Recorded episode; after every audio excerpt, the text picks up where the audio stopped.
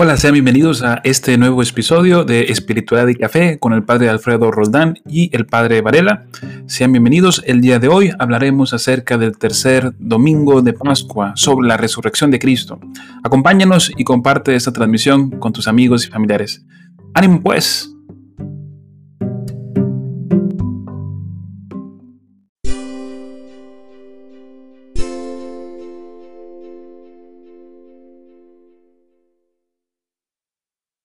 Padre, vamos a hablar el día de hoy del Evangelio del tercer domingo de Pascua. Para empezar, eh, quiero, creo que, que, las semanas pasadas hablamos un poco de la misericordia de Dios. Creo que no hemos hablado, a, la, pues no hemos profundizado sobre el tema de la Pascua, ¿no? Eh, no hemos mencionado así a grandes rasgos eh, por qué festejamos la Pascua o demás. No sé usted, padre, pero a mí siempre me ha dado, ha hecho ruido que, por ejemplo, para Navidad, pues todas nuestras celebraciones están muy enfocadas a todo el ambiente de Pascua. Este, y se siente un, digamos, ambiente navideño, pinito, Navidad, luces, nacimiento, cantos, pastorelas y demás. Pero siendo la Pascua una fiesta más importante, la fiesta más importante, la razón de nuestra fe, la pasión, muerte, resurrección de Jesucristo, como que la Pascua a lo mejor será porque está muy larga, 50 días, mm, a veces no se percibe ese saborcito diferente al resto del año.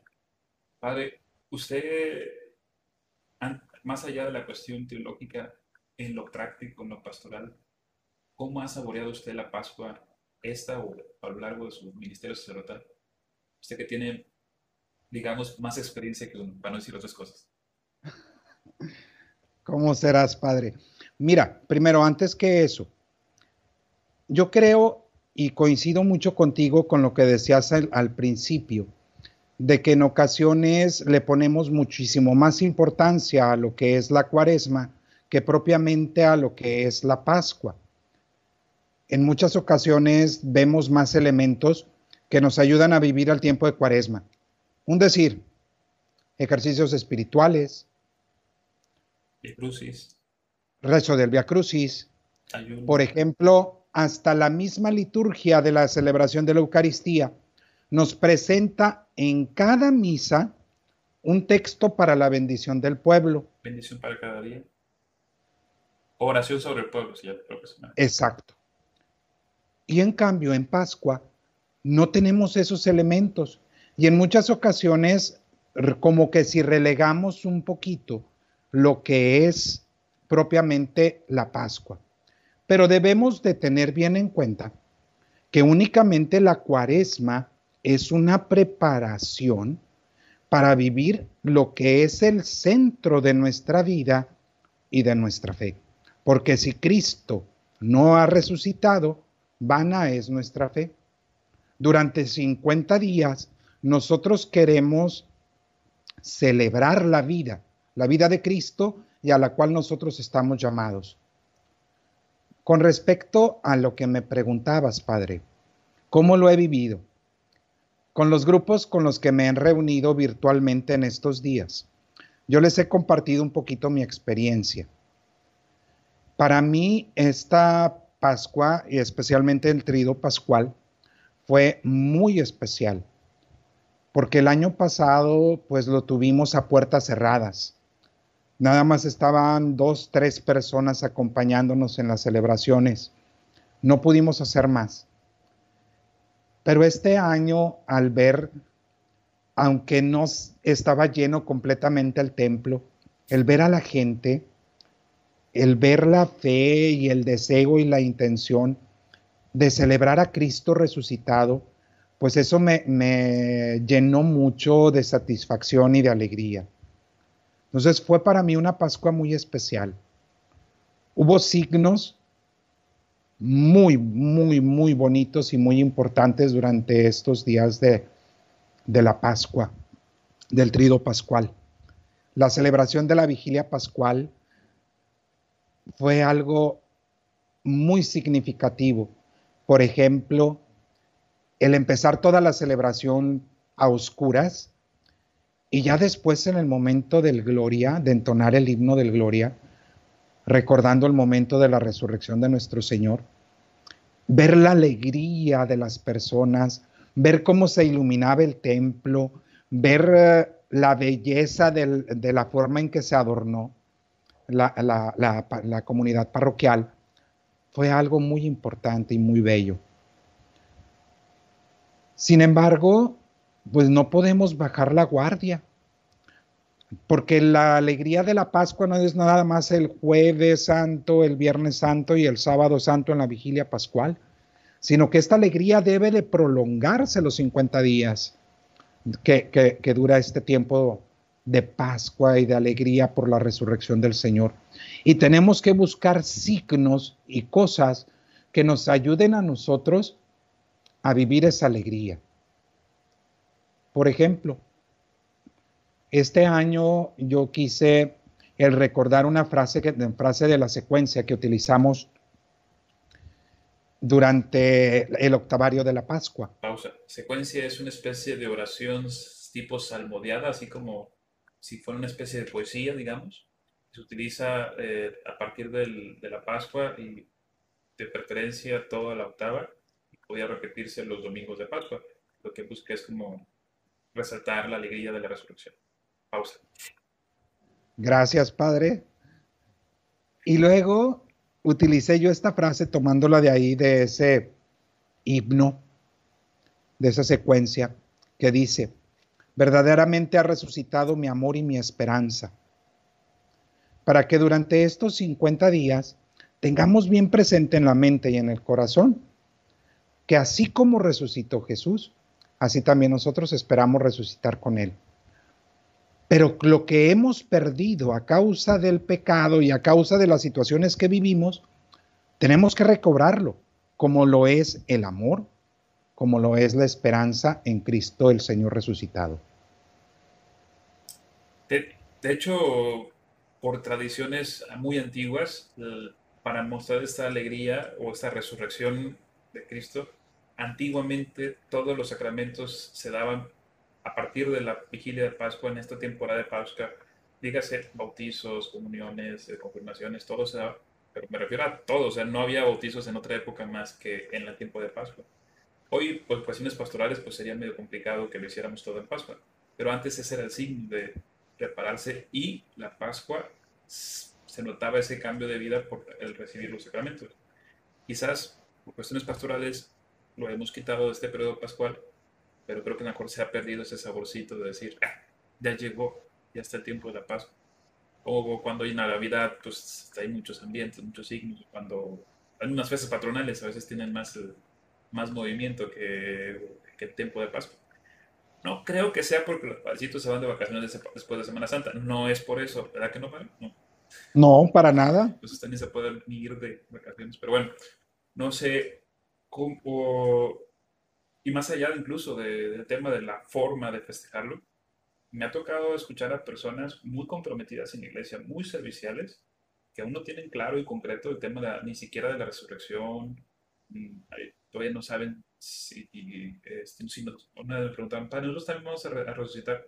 Pues sí, pues ese es el, ese es el centro de nuestra fe, eso es lo que, lo que nos debe motivar a, a enfrentar con esperanza las dificultades, incluso la muerte, porque creemos que si Cristo resucitó, nosotros también. Pero como es algo tan lejano, se ve como que, pues, pues, mejor va a pasar ya en los finales de los tiempos, cuando ya estamos. Pero pues eso es algo que nos debe de motivar, pero no sé, nos ha faltado, al menos yo lo he percibido, no sé usted, padre, que digamos tiene más experiencia en la vida, si no usted ha experimentado que a lo mejor no hemos o sabido compartir la profundidad de la Pascua o le hemos dado la importancia o por dónde estará el, usted qué piensa, por dónde cree que está el, defecto de, que no se sienta tan, tan festivo, a lo mejor la, que es muy larga, 50 días la Pascua, ¿usted qué piensa? Yo pienso que nos falta darle un poquito más de importancia a nosotros como sacerdotes y como ministros, darle su centro y su lugar.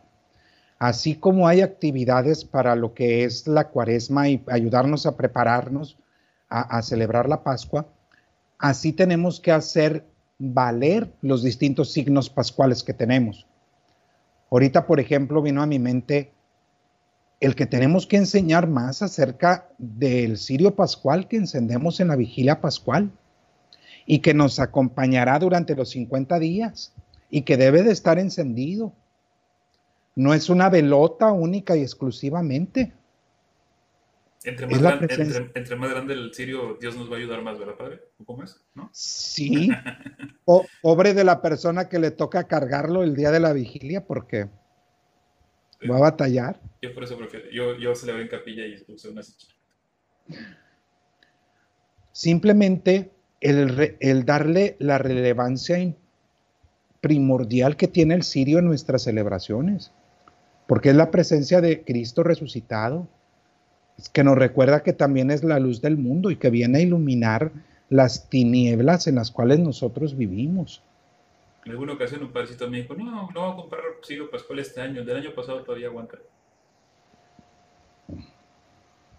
Entonces es algo que nos enseñan desde el seminario, que tiene que renovarse año con año. Pero pues es que es precisamente el, quizás no es una mala, mala fe, es ignorar signo o ignorar lo, la importancia.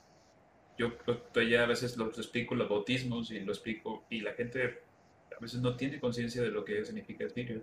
Este, aunque a lo mejor lo hemos repetido, pero como más lo decimos una vez al año y la gente lo va por su sirio en la Semana Santa, lo tiene en su casa y lo prenden cuando tienen necesidad, cuando necesitan un problema, lo encienden para pedir, acompañar en su oración. Pero a lo mejor no en ese sentido del Cristo resucitado. Oye, si Cristo resucitó y venció la muerte, pues también puede iluminar tu vida, tus dificultades, tus problemas. Y que recuerdes que, que así como Él venció la muerte, también puede vencer lo que tú estás enfrentando. Y aparte va a iluminar tu casa, va a iluminar tu, tu fe y va a arder como tu oración. Pero creo quizás ese punto no lo hemos profundizado tanto. Y precisamente el Evangelio de, este domingo, eh, bueno, los Evangelios que hemos escuchado estos domingos, que son los encuentros de, Jesús con los discípulos. Eh, bueno, si que ahorita lo leo rápido, pero estamos hablando de que se encuentra con unos discípulos que aún están tristes porque no comprenden lo que habían visto y experimentado hasta que ya lo ven a Jesús y ya que comen con él, ya que lo comparten, ahora sí entienden la resurrección. Es el famoso saque los discípulos de Maús y me la No te escuché lo último. Que si puede leer un poquito el Evangelio para poder este, ponernos en contexto. Del Evangelio según San Lucas. Cuando los dos discípulos regresaron de Maús, y llegaron al sitio donde estaban reunidos los apóstoles, les contaron lo que les había pasado en el camino y cómo habían reconocido a Jesús al partir el pan. Mientras hablaban de esas cosas, se presentó Jesús en medio de ellos y les dijo, la paz esté con ustedes. Ellos, desconcertados y llenos de temor, creían ver un fantasma pero él les dijo, no teman, soy yo. ¿Por qué se espantan? ¿Por qué surgen dudas en su interior? Miren mis manos y mis pies. Soy yo en persona. Tóquenme y convénzanse. Un fantasma no tiene carne ni huesos, como ven que tengo yo. Y les mostró las manos y los pies. Pero como ellos no acababan de creer de pura alegría y seguían atónitos, les dijo, ¿tienen aquí algo de comer? Le ofrecieron un trozo de pescado asado. Él lo tomó y se puso a comer delante de ellos. Después les dijo, lo que ha sucedido es aquello de que les hablaba yo cuando aún estaba con ustedes que tenía que cumplirse todo lo que estaba escrito de mí en la ley de Moisés, en los profetas y en los salmos.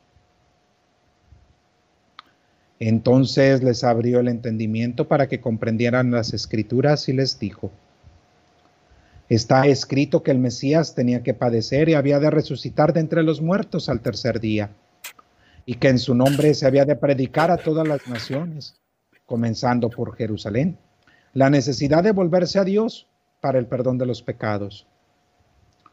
Ustedes son testigos de esto. Palabra del Señor. Padre, si los apóstoles que caminaron con Jesús, que lo escucharon decir que iba a morir y resucitar, que les dijo cada rato que tenían que creer, que te ven cama, que esto iba a pasar, si ellos no, no entendieron la resurrección hasta que Jesús dijo, eh, aquí estoy, ¿qué se espera de nosotros? De hecho, hay un pasaje que dice, Tomás, ¿crees porque has visto? Dichosos los que van a creer sin haber visto.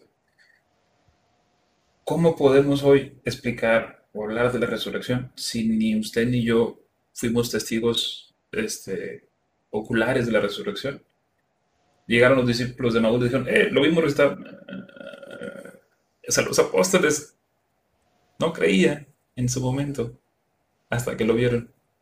¿O será que también nosotros no lo hemos visto vivo en nuestras vidas? ¿O que por qué no tenemos esa capacidad de convencer o explicar o compartir la, resurrección de Cristo. Aquí te comparto dos cosas basándonos también en el texto del Evangelio.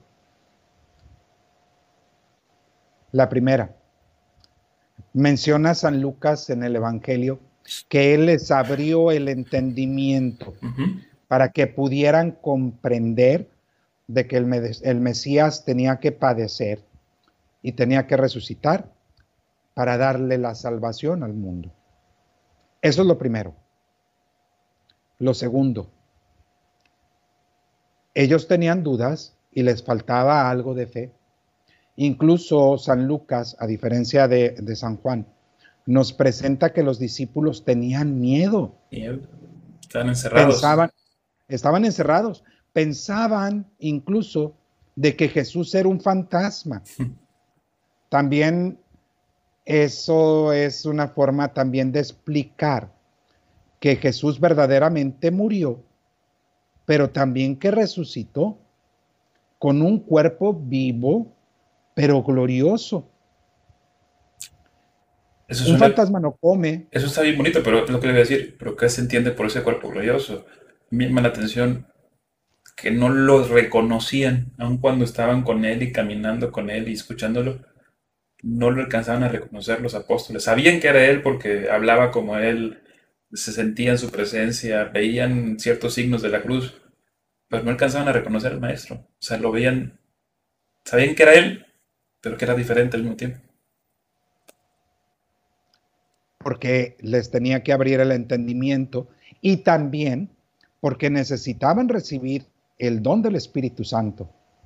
Recuerdas que en el Evangelio del domingo anterior Además de que Jesús les, les da la paz en dos momentos, también sopla sobre ellos y les dice que reciban el Espíritu Santo. Es ahí como cuando ellos hacen el clic. Este hombre que enseña, este hombre que hace milagros, este hombre que resucitó muertos, este hombre que, que alimentó multitudes, este hombre que murió en la cruz, ahora vive y vive para siempre. Ahora esto debemos de pasarlo a nuestra vida.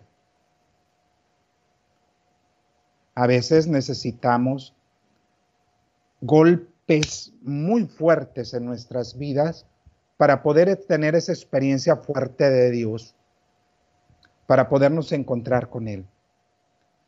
Puede ser una prueba, una enfermedad, la muerte, o simplemente que hayamos vivido una experiencia de un retiro espiritual muy bello. Es ahí donde nosotros podemos experimentar que el Señor ha abierto nuestro entendimiento para que podamos comprender todo lo que Él tenía que pasar por amor a mí en lo personal.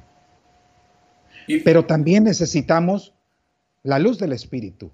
Y, ciertamente, a veces mucha gente se, se, se, agüita o se siente triste porque no entiende las escrituras o porque no entiende algún pasaje o no entiende alguna situación, como que quieren entenderlo todo de la iglesia y todo de Dios. Y pues no sé, no sé, usted que tiene suma cum maña en, ¿cómo es eso? Suma cum laude. Ah, perdón, suma cum laude o sea, no creo que ni usted que tenga licenciatura o aquellos que tengan un estudio superior, doctorado, digamos, en, teología, puedan comprenderlo de completo. No recuerda aquella historia, a lo mejor le, pego de más, pero de Santo Tomás eh, de Aquino, que escribió un, librito que se llama Suma Teológica, que es más o menos como, como así, pero por 10. Eso es un librito así, donde él trata de explicar todo lo del todo lo que tiene que ver con Dios, con la moral. Escribe muchísimas a forma de pregunta respuesta. Prácticamente todos los temas que se le ocurrían. Y que antes de terminarlo, tiene un momento de oración, de éxtasis, de arrebato. Y Dios le permite ver un pedacito de lo que es la vida eterna y que cuando regresa en sí mismo quiere quemar los libros porque dice, uy, todo lo que vi no se compara con lo que he escrito en nada. Si no es porque sus compañeros creo que lo, frenaron para que no quemara la suma, no, no lo hubiéramos tenido. Pero todo lo que podamos conocer aquí en esta tierra, en nuestra vida, digo, no es que sea en vano, nos ayuda a profundizar nuestra fe, pero es nada con lo que realmente es el misterio de Dios. Usted, padre, Exacto porque también no nada más es la cuestión intelectual, también es la cuestión de vivencial, y usted lo mencionó en las experiencias concretas y reales, que a veces hay personas que sin conocer intelectualmente las teorías, en la práctica, por su propia experiencia de vida, por su sensibilidad espiritual, pues tienen mayor camino recorrido que uno que me ha tocado estudiar, la Biblia además. Tienen una vida espiritual más profunda quizás que uno. Ciertamente. Por ejemplo, padre, yo tengo una frase que le digo, que digo muy, muy, muy seguido a algunas personas, pidiendo que pidan, que hagan oración por mí. Y les digo, oye, tú que estás más cerca de Dios, pide por mí. Muchas veces creen que porque nosotros somos padrecitos, estamos más cerca de Dios, que debería de ser en efecto. Aunque en ocasiones nos falta, nos falta y mucho. Hay laicos sencillos que tienen un camino de fe más fuerte y más recorrido que nosotros mismos. Esto me hace recordar algo. Dios ha llamado a lo débil del mundo para engañar a los fuertes. A veces los más sencillos, los que menos capacidad intelectual o conocimientos tienen, tienen una experiencia fuerte de Dios y aunque no han tenido la experiencia de ver a Cristo resucitado o que no han tenido la oportunidad de leer, de estudiar, de aprender, de comprender, viven la vida cristiana de una mejor manera. ¿A qué es lo que nos debe de invitar todo esto? En una, en una opinión muy personal. que tengamos nosotros también una experiencia de Dios. Yo me atrevería a que nos preguntáramos en esta noche, yo ya tuve un encuentro con Jesucristo vivo y resucitado. He sentido y experimentado su misericordia y su amor. He podido sentirme fortalecido en los momentos de prueba me he sentido con la energía, el valor de servir a Dios a través de mis hermanos. No sé, desde lo más práctico y desde lo más sencillo, es donde podemos tener esa experiencia con Cristo resucitado y que debe de reflejarse ciertamente en cada instante y momento de nuestras vidas. Y, creo que, Padre, por ahí va el sentido del, de lo que puede ser el testimonio de vida. No, si ahorita le dices a cualquier persona de los que están en los grupos, oye, vamos a evangelizar, vamos a hablar de Dios. Ay, padre, pues yo no sé, yo no puedo. O sea, no conoces, sabes de memoria un texto, una Biblia, pero pues tu testimonio de vida, lo que tú has vivido, lo que Dios ha hecho en ti, ya es algo pues que yo no he experimentado lo que tú has experimentado con Dios y eso es necesario compartirse y a veces es lo que menos se comparte ni siquiera en los círculos nuestros, así más cercanos al servicio del apostolado. A veces hablamos de trabajo, hablamos de teorías, hablamos de libros, de formación, pero pocas veces hablamos de la propia experiencia, de que, oye, es que yo tuve este problema, hice oración así y pues le entré quite. Quizás por pena, por miedo, por decir que a lo mejor mi experiencia de Dios no es tan buena como la de los otros. Y a veces por ejemplo, vemos a los grandes predicadores, esos que salen en los videos y, oh, el Señor hizo, y, oh, este, hacen cochas muy bonitas. Pero pues si Dios nos ama a todos por igual y en todos hace cosas muy bonitas, pero a lo mejor no tenemos esa capacidad sensible de decir, esto es importante y esta es una buena noticia que hay que compartir.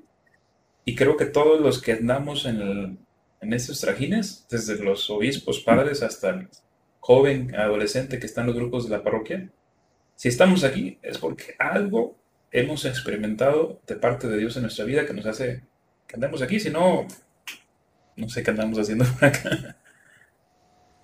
Y es algo que se experimenta día a día y que debe de partir desde lo más práctico, lo más sencillo de nuestra vida cotidiana. Algo que yo he tratado de hacer durante estos días de Pascua que he estado celebrando la Eucaristía es remarcar mucho lo que nos narra el libro de los Hechos de los Apóstoles. Otra forma para vivir la Pascua es acercarnos más a la lectura de la palabra, por ejemplo, el libro de los Hechos.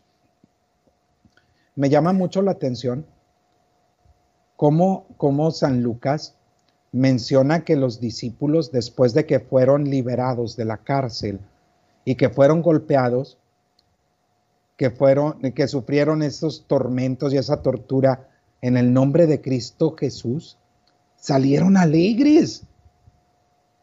Oye, pues que eran masoquistas o qué onda les gustaba el dolor y el sufrimiento. Ellos experimentaron la misericordia y el amor de Dios a través de esa prueba y eso les sirvió como fortaleza para compartir su experiencia de Cristo resucitado. San Lucas no lo hace saber en el, en el libro de los Hechos. Oye, el Señor, ¿cuántas veces te ha probado a ti? ¿Cuántas veces te ha concedido experimentar una carga que al parecer puede ser superior a tus fuerzas? Pero también, ¿cuántas veces tú lo has podido platicar con el otro? ¿Cuántas veces lo has dado a conocer para que vea tu hermano, el que está cercano a ti, de que el Señor no nos olvida, que Él está con nosotros, que Él vive y estamos alegres y contentos por eso. ¿Me explicó? Sí, pues no sé, sobre todo en grupos parroquiales, desde el momento que empieza el grupo parroquial, que dicen, vamos a hacer oración, a ver quién hace la oración. Uy. y nadie quiere hacer la oración. Porque miedo. No saben, pero más bien no saben en el sentido de que no saben hacer una oración muy así extraordinaria, con palabras eh, rimbombantes. Padre misericordioso, omnipotente, creador. Y piensan que su manera de hacer oración está mal, entonces si lo hacen en público, pues nos vamos a burlar. Pero, pues, tu oración, lo que tú tienes como experiencia de oración es, es rico porque es tu oración y no es mi oración y tú sabes cómo hacerlo. Si tú hablas con palabras sencillas y eso es lo que te ha servido para encontrarte con Dios, pues eso es. O sea, como que queremos copiar de repente experiencias de Dios de otras personas y aplicarlas en nuestra vida como que no, no funciona. No sé, hay gente que, no sé, usted leyó alguna vez este libro de que siempre nos ponían en el seminario en espiritualidad. Ay, no sé, uno naranja que decía Kempis. Ah, usted, usted sabe, ah, este lo estudió, hizo todo un trabajo de eso, ¿no? ¿Cómo se llama? ¿Kempis o...? Tomás de Kempis. Tomás de Kempis. de Cristo. ¿Cómo? Imitación de Cristo. Imitación de Cristo. Yo cuando lo leí la primera vez, para no sé, en, la, en el CI, que nos dijeron, este es un libro de espiritualidad que todos tienen que leer para que lo puedan imitar a Cristo.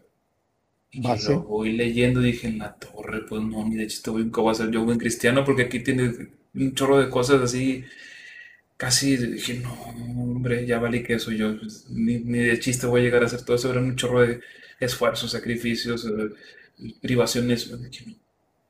Entonces, si para mí eso era la espiritualidad, pues ya valí que eso, porque no era nada que ver con lo que yo tenía de vida espiritual.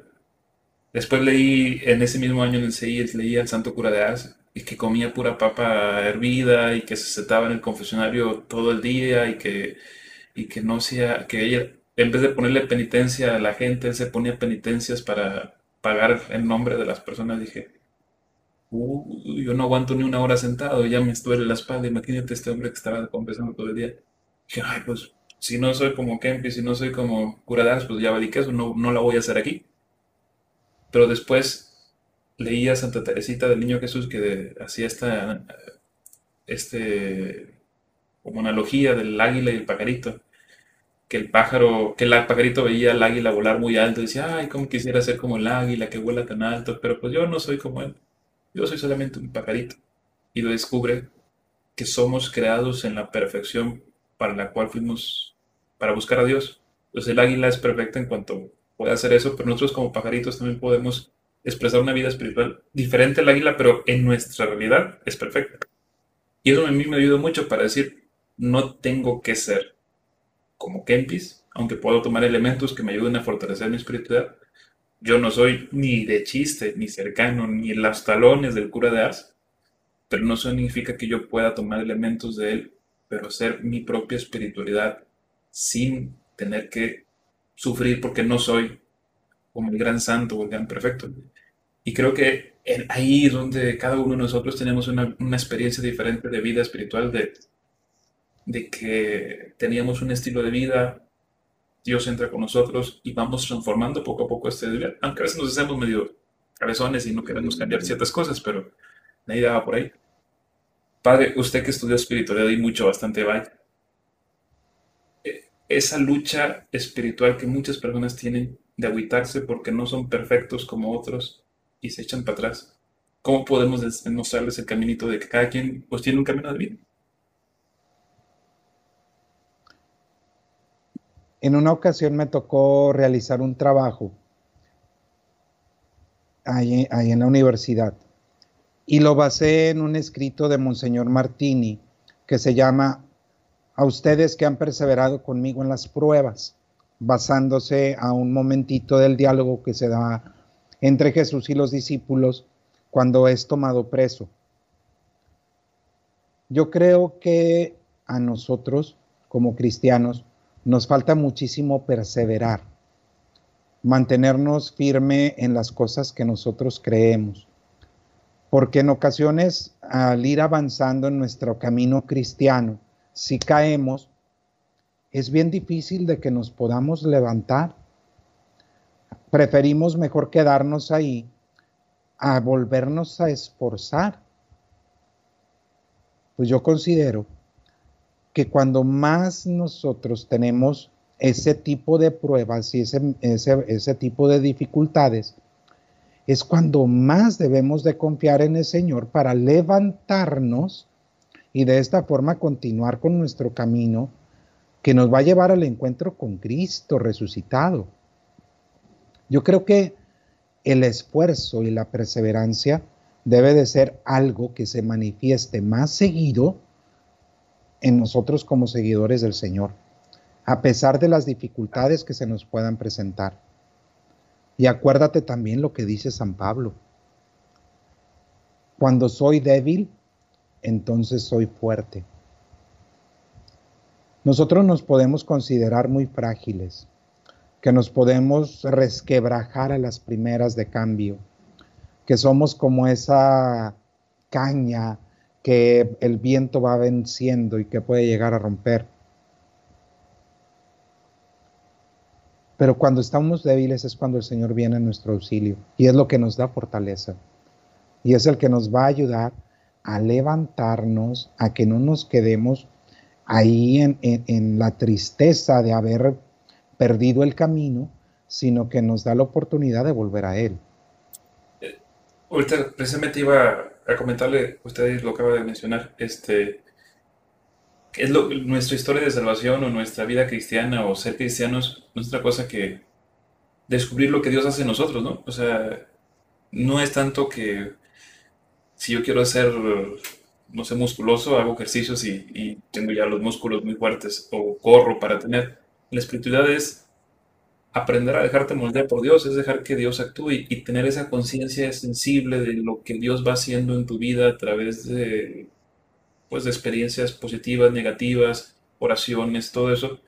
Y a fin de cuentas no es algo que uno vaya creando para sí mismo, es Dios actuando en nuestras vidas y va transformándonos desde dentro, desde cosas tan fuertes como personas que son, tienen muchas heridas interiores y que son sanadas, o cuestiones incluso milagrosas como cuestiones físicas, o hasta cosas sencillas, un amanecer, una experiencia, una familiar que está enfermo, acompañarlo, tantas cosas en las cuales Dios actúa en nosotros y eso nos ayuda a entender.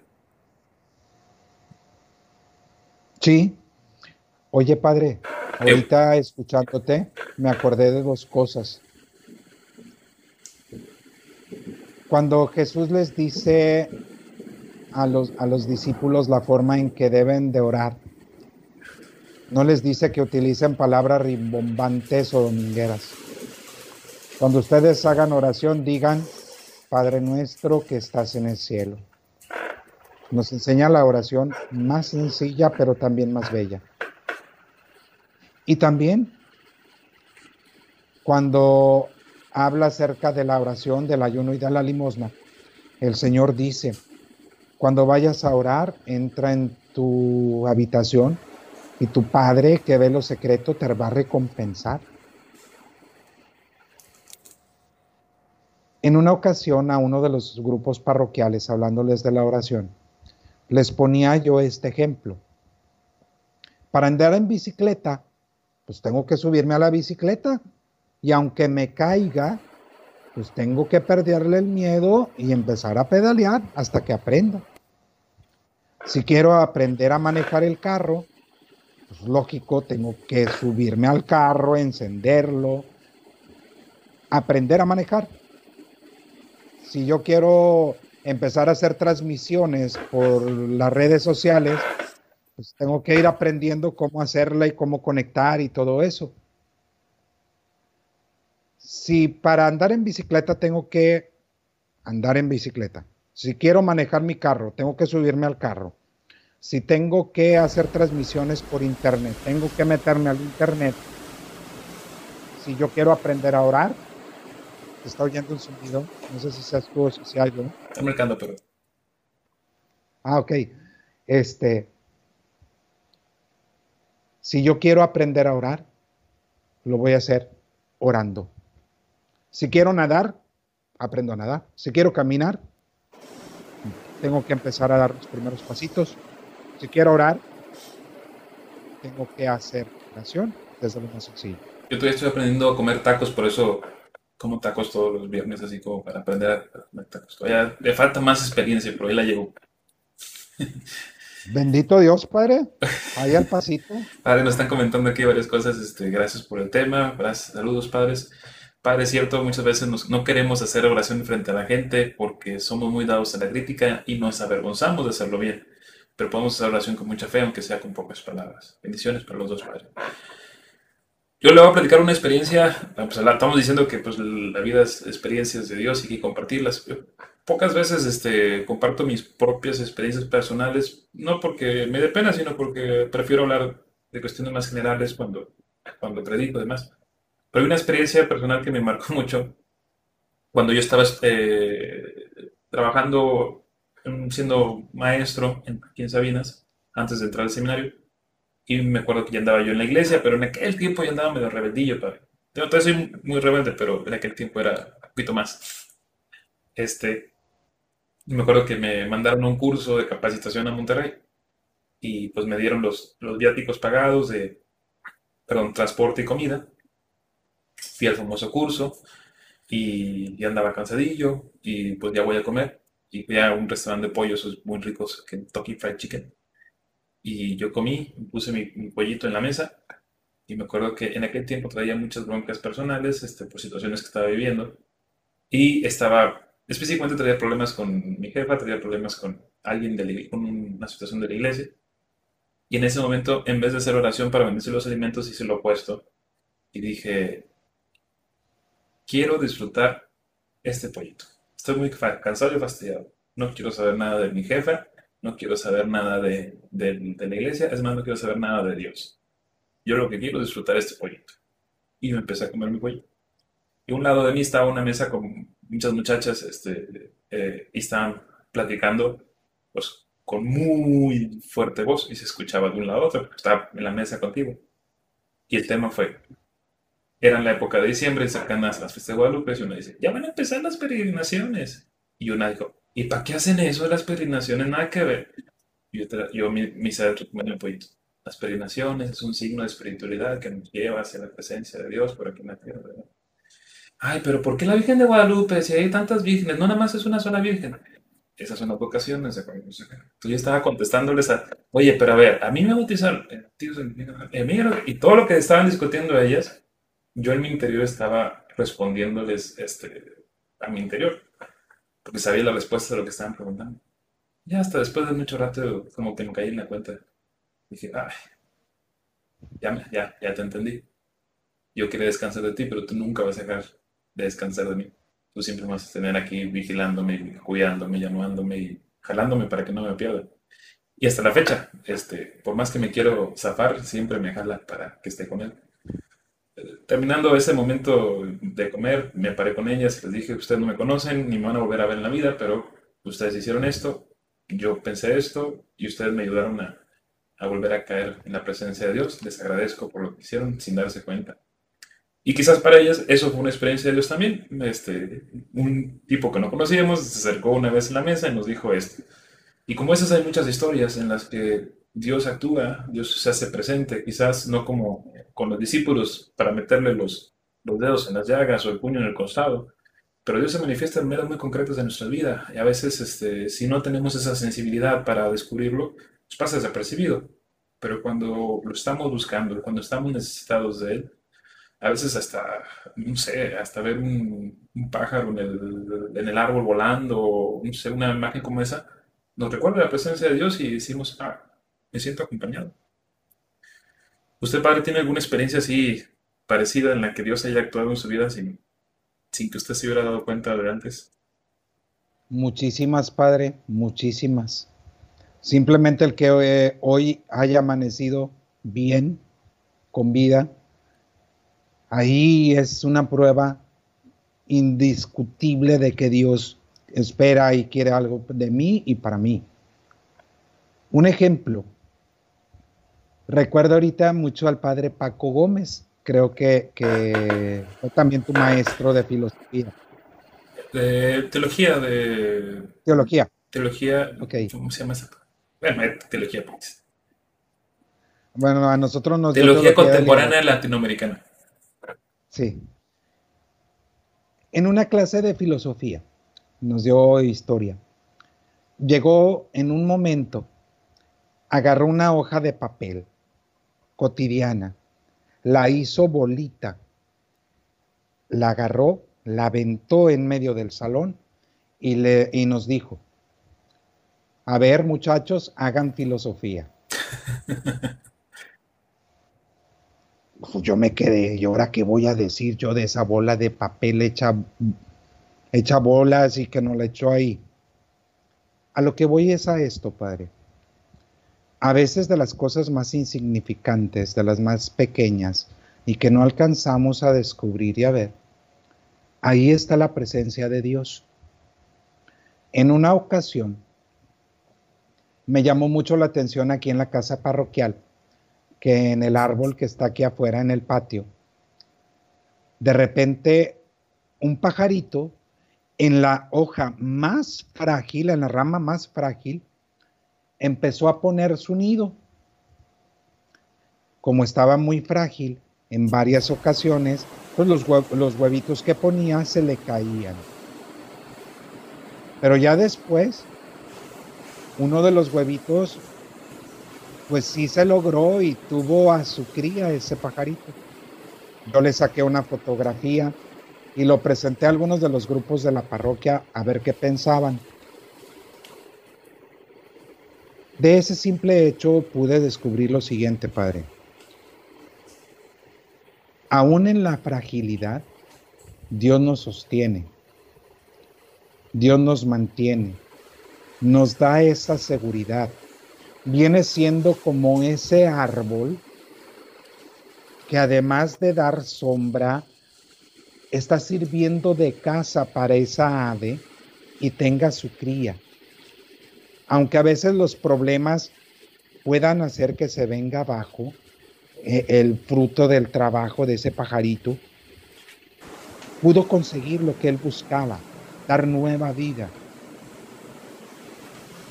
Pues así nos pasa a nosotros.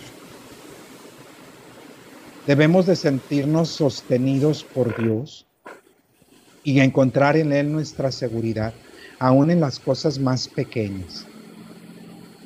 Si de una hoja de papel podemos hacer filosofía, o si de un nido y de un pajarito que, que se pone en el árbol de aquí del patio de la casa nos ayuda a encontrarnos con Dios, oye, pues tenemos que estar abiertos a esa experiencia y a estar atentos a lo que Dios nos quiere decir con las cosas más pequeñas en ocasiones.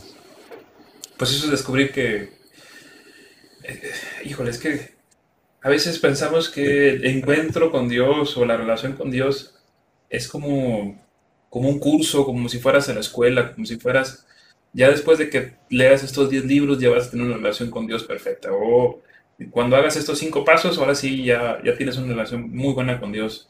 Este, es, el instructivo para tener una relación con Dios. La relación con Dios es, es la experiencia de todos los días, es, aprender a, sí, ciertamente hay que estudiar, hay que estudiar la Biblia, pero para poder comprender el, el verdadero Dios y no crearnos una imagen falsa de Él, pero es estudiarlo para conocerlo, pero la experiencia, la vida, los, las broncas cotidianas, los momentos buenos, los momentos difíciles, eso es lo que va construyendo esta relación personal.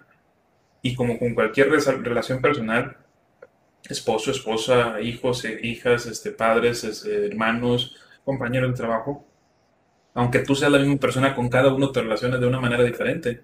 Aunque tengas cuatro hijos, los cuatro hijos hay una relación particular, no es la misma relación para con todos. Pues con mayor razón con Dios, es una relación peculiar, única, en la que la diferencia es que Él es aquel por el que yo existo, aquel que me ama más que nadie, aquel que me sostiene, aquel que me ayuda a sostener el resto de mis relaciones. Otra bronca también sería personas que buscan una relación con Dios, pero se alejan de la relación con los demás. ¿Se puede uno estar bien con Dios y no estar bien con nadie? ¿Sí se puede, para? No se puede. No, no se puede. Antes de eso, padre, dijiste una palabra clave que debemos de tener en cuenta. Experimentar a Dios en la vida cotidiana. Desde que yo me despierto hasta que yo me acuesto y me duermo. En cada momento Dios se vale de la naturaleza, de su palabra, de las personas y de mí mismo para darme a conocer su voluntad. Hay que dejarnos guiar por la vida cotidiana.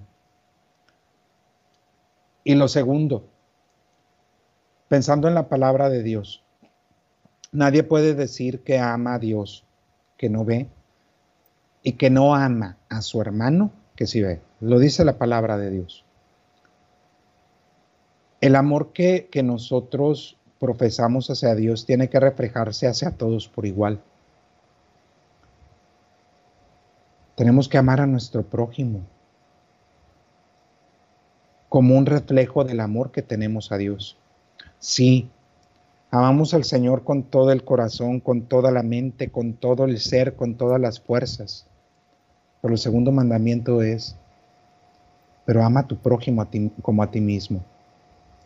Amar al otro es verlo como un igual a mí, es verlo como un hermano, es verlo como alguien que me pertenece, aunque aquí ya te estoy diciendo la definición de espiritualidad de comunión. Pero tenemos que hacer vida ese amor de Dios que se refleja hacia el hermano. Y tiene que manifestarse también en el trato, en el perdón, en el amor, en el apoyo, en la caridad hacia el otro. Pero así como amo a, aquel, a mi hermano, al que está cercano a mí, también tengo que reflejar ese mismo amor a mi propia persona. Aceptarme y valorarme como soy. Dando y compartiendo los dones que el Señor me ha regalado. Esforzarme por ir quitando los defectos que yo tengo. Reconocer mis valores y mis virtudes y transformar mis defectos el, valorarme y aceptarme como soy. Eso también debe de, ayudarme a reflejar ese amor que Dios, que le tengo a Dios, pero que también se refleja hacia mi propio ser.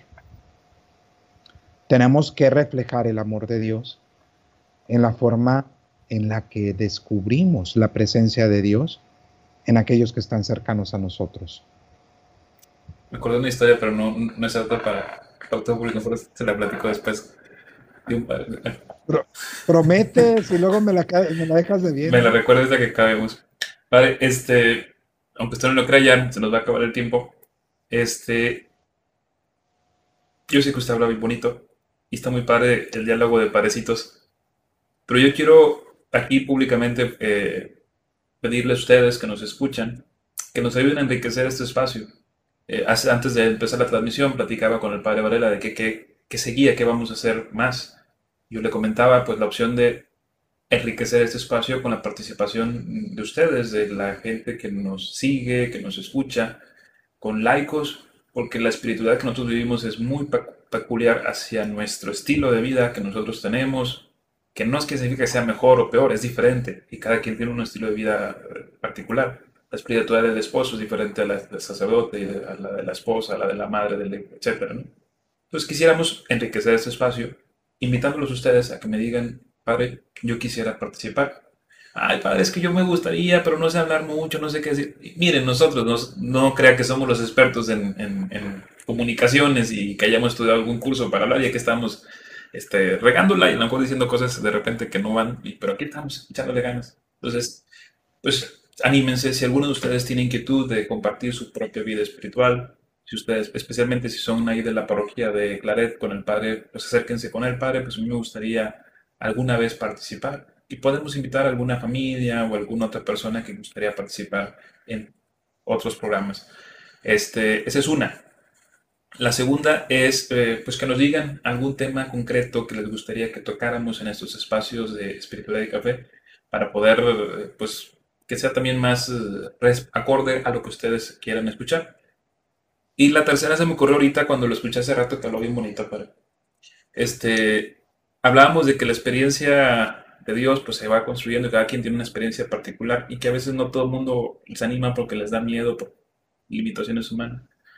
¿A poco no estaría bien padre que el padre Varela, aparte de que nos está compartiendo las homilías de los domingos, que eso es algo que ya, que ya me ha pedido, pero no me ha dado tiempo de hacerlo, tuviéramos en otro momento, aparte de este espacio, un espacio en el que Padre Varela nos dé, o un servidor, los dos, una y una, un pequeño cursito de oración sencillo, algún método de oración semanal, 5 o 10 minutos, que podamos grabar un videíto y ponerlo aquí en las redes sociales. Pónganle ahí, yo dejo el, el balón en la otra cancha y uno, si el padre Varela se anima, yo también lo apoyo pero si ustedes quieren, si no quieren, pues no, pues no, pues a fuerza en los zapatos entran. Ahí pónganle sí o no en, los comentarios si les interesa que tengamos también un espacio como de, un tallercito de oración o unas, unas prácticas de oración eh, a la semana. ¿Les gustaría o no les gustaría? Ahí pónganlo en los comentarios o perdida pónganle un corazoncito ahí para, para saber que nos están escuchando. ¿Usted, padre, qué piensa? ¿Qué, qué, qué se imagina que podemos hacer, este, especialmente ahorita que estamos en paz con este programa para, para continuar? Me parece muy buena la idea que, compartes, padre, este, pero entre los dos y también podemos invitar a más personas. Sí, claro. Ahorita, ahorita por ejemplo, este, estaba pensando yo en mis compañeros. Bueno, podemos invitar a, algún sacerdote también aquí de la diócesis, pero alguno de mis compañeros de, con los que he trabajado a nivel Latinoamérica, a lo mejor también podrían compartir algo con nosotros porque no los puse a trabajar no nos pusimos a trabajar, mejor dicho, en este tiempo. En la Semana Santa, como el año pasado. Sí, como el año pasado. Que es que el año pasado teníamos mucho tiempo libre. Sí, que hicimos lo del Via Crucis, que hicimos un programa sobre la misericordia, que hicimos un programa sobre el buen pastor, la oración, el rosario, que hicimos muchas cosas, a lo mejor podría ser algo así. Yo soy materia dispuesta, padre, y tendríamos que buscar la oportunidad. Y claro que sí. Ahí pusieron, sí, por favor, eh, enséñanos a orar. Sí, estaría perfecto, así nos ayudan espiritualmente a crecer. Guardoncito de Erika Barrios, bendiciones para los dos, un curso de oración 5. Híjoles, yo esperaba seis, como, como no llegamos a seis comentarios, no, no sé. No, este, se me ocurrió ahorita sobre el momento. El padre ya había mencionado el tema de las humilidades de los domingos, que podamos enriquecer este espacio con las humilidades de los domingos, no solamente con esta reflexión que nos ayuda, más usted el padre, pero a mí ya me, me, ayuda a sacar de, este, me ahorra la preparación de la del domingo, porque ya con este, ya lo, ya lo bateamos tantito, entonces ya más fácil este, preparo el domingo. Entonces, este, si ustedes quieren alguna otra situación, pues también coméntenlo y pues podamos eh, enriquecer este espacio, que pues a fin de cuentas es es eh, para ustedes, más que para otra cosa, es para ustedes, para ayudarles. No es que nosotros queramos así, este, no sé, que, los patrocinadores nos paguen aquí por estar aquí, no, lo hacemos por amor al arte, es más bien para el servicio a ustedes. Padre, antes de terminar, ¿algún comentario, mensaje, eh, una conclusión sobre el tema de la, este tercer domingo de Pascua? Bueno, antes de eso, padre, me da risa, ahorita que te estaba escuchando, porque dice Marta Varela un curso de oración o que si puede votar doble. No, casilla por casilla, like por like. ok, ya está, mandó corazoncitos. Retomando lo, lo del Evangelio, Padre, yo quisiera concluir con esto. Me llama mucho la atención la última frase de que presenta el texto del Evangelio tomado de San Lucas, que dice, ustedes son testigos de esto. Se refiere principalmente a todo lo que Jesús les enseñó en esa aparición de su gloria. Cómo se presenta en medio de ellos, les da la paz. Cómo les abre el entendimiento para que puedan entender. Cómo los envía a predicar el, Evangelio, cómo les da esa fuerza y ese valor para que ahora ellos puedan compartir a la vez lo que han recibido. Padre, hermanos que nos están acompañando en este momento, o los que nos van a ver en, otro espacio, en otro momento, porque esto pues también lo vamos a grabar y lo vamos a mandar a, los distintos podcasts para que lo escuchen. Oye, tú, haces, tú has sido testigo de todo esto. Tú eres testigo. Ahora, lleno de Dios, tienes que compartirlo con los demás. A lo mejor no sabes muchas cosas, pero desde la sencillez, desde lo cotidiano, tú puedes mostrarle al mundo que Cristo vive, que Cristo ha triunfado, que Cristo te ama a ti personalmente y que ama a todos los que están contigo. Padre, nosotros somos testigos de esto. Tú y yo como sacerdotes, pero también nuestros hermanos que nos están recibiendo ahorita también son testigos. Y el testigo es el que comparte, el que habla, el que defiende. Seamos testigos. Y vaya que hace falta muchos, muchos testigos para que podamos compartir esta fe. Padre, aunque usted no lo crea, ya hasta nos pasamos de la hora. Nos dan la bendición porque ahorita nos, aunque no nos cobran por, por tiempo, pero creo que hay que ir a cenar. Creo que sí. ¿Nos da la bendición, padre? ¿No ha cenado? ¿Cómo? No, no, ¿No había cenado tú ya, padre? Eh, es que nada más era una hamburguesa, no me cabe las papas. Ah, ok. Perfecto. Que el Señor esté siempre con todos ustedes. Y con tu espíritu. La bendición de Dios Todopoderoso, Padre, Hijo y Espíritu Santo, descienda sobre ustedes y permanezca para siempre. Amén. Pues muchísimas gracias, Padre, por acompañarnos este otro viernes aquí a la distancia. Este, si Dios permite, nos vemos igual a la misma hora, el mismo canal el próximo viernes. Y si ustedes se animan a participar, pues con mucho gusto este espacio está abierto. Que tengan muy buenas noches y que pues espero que estés, sí sirva su clima. A mí se me descompuso mi clima, entonces estoy sudando, pero bien bonito. Pero sea por Dios, te ofrezco por la conversión de los dos que falta que nos hace. me dijo un padre, para que te acostumbres a la vida eterna, no entendí. Pues bueno, ánimo pues, gusto saludarlos, que tengan muy, muy, muy buen fin de semana y que este tercer domingo de Pascua sea de mucho provecho para cada uno de ustedes. Ánimo pues, nos vemos en la próxima.